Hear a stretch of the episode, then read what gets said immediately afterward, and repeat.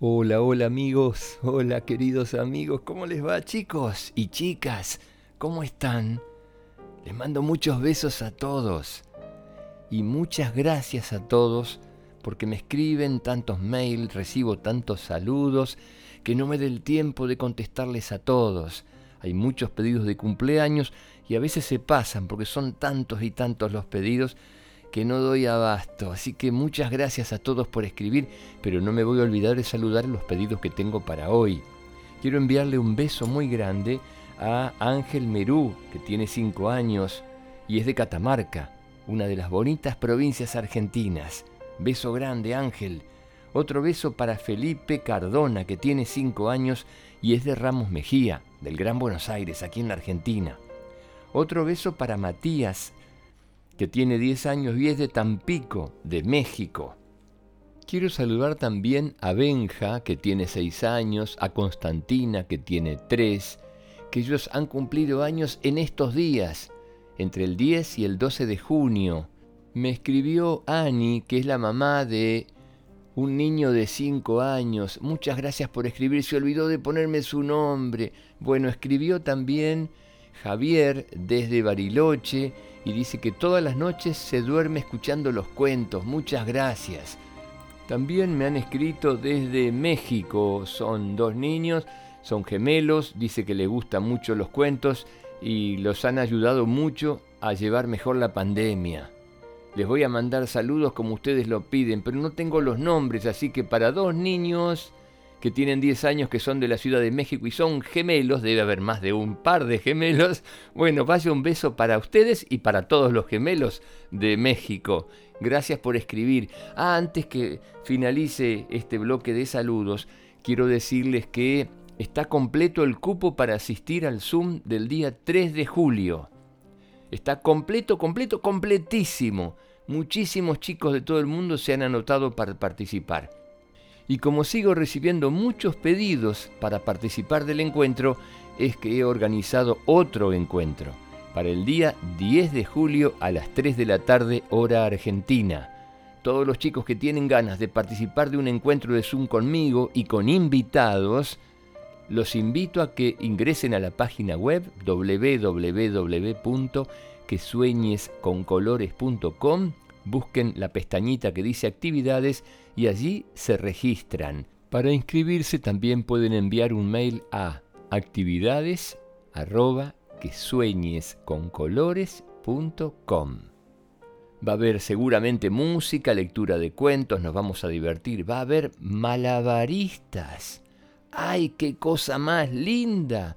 Va a haber malabaristas. ¿A quiénes les gustan los malabares y los malabaristas? Seguramente la vamos a pasar muy bien. Nuevo Zoom entonces el día 10 de julio a las 3 de la tarde hora argentina.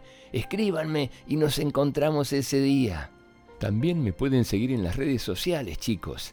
Me encuentran en Instagram, que sueñes con colores, en Facebook, que sueñes con colores. Bueno, ahora sí vamos al cuento de hoy. ¿Has sentido el sol de las mañanas acariciar tu cara? Disfrutas de la brisa fresca y limpia, del aroma a tierra húmeda al detenerse la lluvia? ¿Y qué te sugiere la sombra durante un descanso bajo los árboles? Preguntaba así la seño Marta a sus alumnos. Los chicos miraban impresionados, dulces sus miradas hacia ella. Esto que escuchaban les provocaba mm, un juego de ideas bailarinas en sus cabezas. Les recordaba momentos felices en la plaza de su barrio. Sus pensamientos se habían llenado de sensaciones y colores, gustos, aromas, relieves. Lucía comenzó a hablar. Es re lindo estar en la plaza. Puedo correr y luego descansar, patas para arriba. ¿Qué dices, Lucía? Preguntó la seño Marta con una risita buena que no quería dejar escapar. Sí, seño, un día en la plaza, junto a mis amigos, corrimos a través de todos sus senderos. El sol parecía seguirnos dejando nuestras mejillas coloradas. El cabello de Sara se movía como queriendo alcanzar el cielo, y las piernas de Mateo rebotaban sobre el césped del mismo color que sus zapatillas, tan verde y acolchonado. Después de un rato los colores jugaron a las escondidas. Corrimos y corrimos hasta un árbol y patas para arriba. ¿Qué dices, Lucía? preguntó la seño nuevamente. Sí, señor Marta, dijo Martín, y continuó con su relato. Nos protegimos bajo el árbol, sobre el pasto húmedo y fresco. Era un árbol paragüero.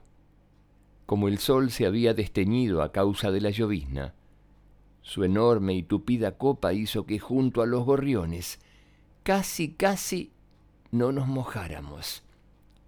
Y graciosamente continuó. Era una tormenta de verano. Como dice mi tío Luis, vino con desgano y se fue guardando, y ¡pum! patas para arriba. Con esto de la lluvia antojadiza, seño, continuó Blanquita, descansamos bajo el árbol, y en cuanto dejaron de caer las gotas fuimos a tomar agua a los bebederos. Mmm, estaba fresca, clara nos hizo sentir bien y listos para volver a casa. Sí, porque el remis de tu tío Luis, dijo Blanquita, mirando con picardía a Martín, se llevó la lluvia. Pero los truenos y relámpagos, esos sí que se quedaron. ¿Habrán usado monopatín para venir?